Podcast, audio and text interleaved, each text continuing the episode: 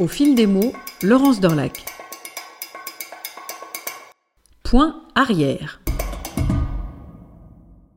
Imaginez une ligne créée par des pointillés bien alignés, pas d'espace entre les points, on devine juste les petits trous de séparation.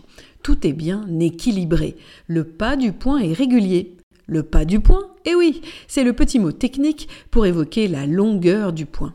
En couture, où le point arrière est employé, on précise que si le pas est court, la couture n'en sera que plus solide. Là, même s'il s'agit de broder, le pas est régulier. Le point arrière consiste, ce n'est pas une surprise, à avoir l'impression de reculer. Il s'agit bien de piquer sur sa droite pour avancer sur sa gauche.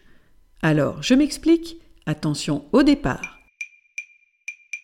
Temps 1, par l'arrière du tissu, on fait ressortir son fil. Temps 2, on va piquer sur sa droite, cela constitue le premier point, 3 mm de longueur par exemple. Temps 3, on fait ressortir l'aiguille à 3 mm à gauche du point de départ de la première sortie. Arrêt sur image, que voit-on sur le tissu?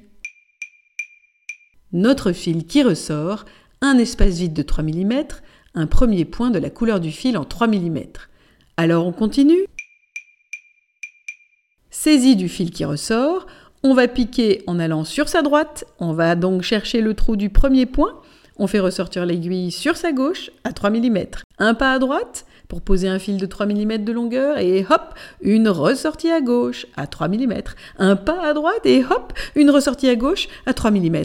Voilà pourquoi on le nomme le point arrière. Idéal pour suivre un dessin, faire des contours, broder des lettres, des messages en jouant sur les pas, les longueurs. Le point arrière va vite devenir votre chouchou, celui qui ne manque pas de vous faire avancer en broderie. Amusant, non?